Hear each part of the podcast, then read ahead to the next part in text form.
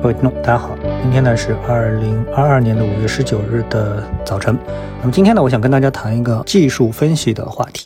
为什么谈这个话题呢？因为我们很多时候啊，这个投资者做交易的时候呢，大家就是喜欢听故事啊，无论是宏观面的故事啊，还是上市公司的故事、行业的故事。其实听故事呢，是人的一种特别能够引起共鸣的愉悦的一件事情。因为这时候啊，讲故事的人如果用他的这个表达的这个语言方式，特别是他的观点能够和你啊契合。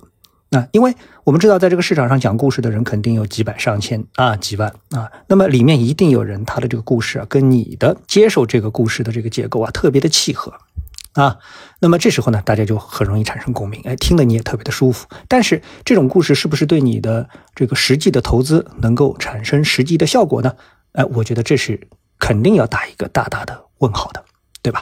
啊，那么哪一种语言相对而言啊，这种语言它不需要发明很多新的名词，而从而让让你呢能够让更多的人去理解它，啊，就打比方说啊，呃，英语。是世界上啊使用国家最广泛的一种语言。那么，如果说大家都说英语的话，那么，呃，大家呢这个在交流上面作为一种工具啊，大家都掌握这种工具，那交流上面在观点的交流上面就不会产生太大的这个矛盾啊。但如果说你说意大利语，他说法语，那么两者之间可能这个差距就远一点了。如果一个说中文，一个说英文，那肯定更远了，一定当中需要一个翻译。啊，那也就是说，如果是讲基本面的故事，就会碰到有一个翻译的这么的一个问题啊。你以为这里面不需要，其实不是的，里面行业的这个翻译是非常非常难度高的，对吧？因为对于普通投资者来说，你可能根本就不了解某一个行业，这当中就需要有个翻译来给你翻译，他讲的到底是什么人话，对吧？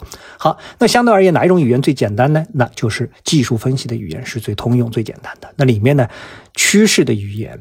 通道的语言可能就更为简单了，包括像这个移动平均线啊等等之类，大家都知道。当然，这里面就需要你来去甄别了哪种语言更有效。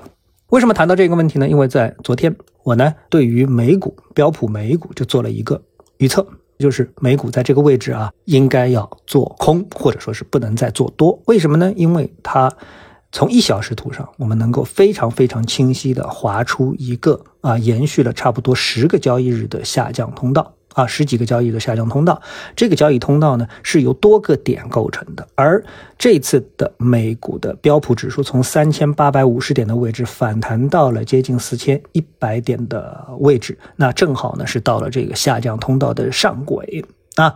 那么这种情况下面，再结合它的内部出现了一个一二三浪上涨的结构，所以这个位置阻力非常大。如果在这个位置你继续看多，继续做多，那风险就比较大了。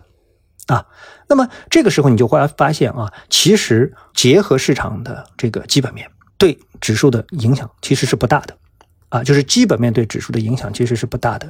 反过来，它都是为了印证技术面。那也就是说，这个时候如果有一个人说话，就比如说像啊，昨天晚上耶伦，美国的这个财长耶伦他就说话了，你从他的字里行间当中，你真的能找到什么利空吧？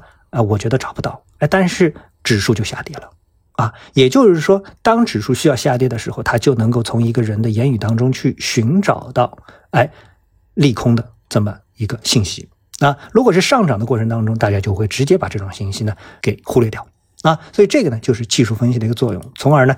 哎，出现了下跌。那么我们回到我们的 A 股市场，我们发现什么呢？那我们就发现啊，如果说我们以中证五百指数为例，因为这个指数它有五百个股票，所以它更具有代表性。那这个股票指数它现在反弹到的上面的一个非常重要的压力位是哪里呢？是在五千九百八十点附近的这么一个压力位。那么现在呢，指数呢是在今天收盘是在五千七百九十七点，其实离这个位置已经是非常非常近了啊，也就是。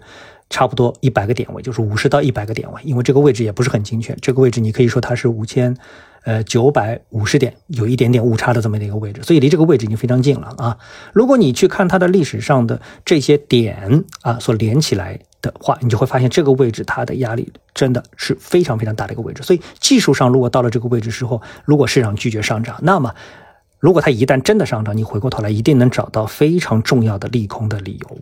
啊，所以呢，呃，我跟大家实际上说的一个意思就是说，技术是非常重要的，去决定这个市场走势的这么一个结构。特别是对于普通投资者，听故事难度非常高，相比之下，技术更容易让你能够直指市场运作的核心。啊，好，谢谢各位，我们下次的节目时间再见。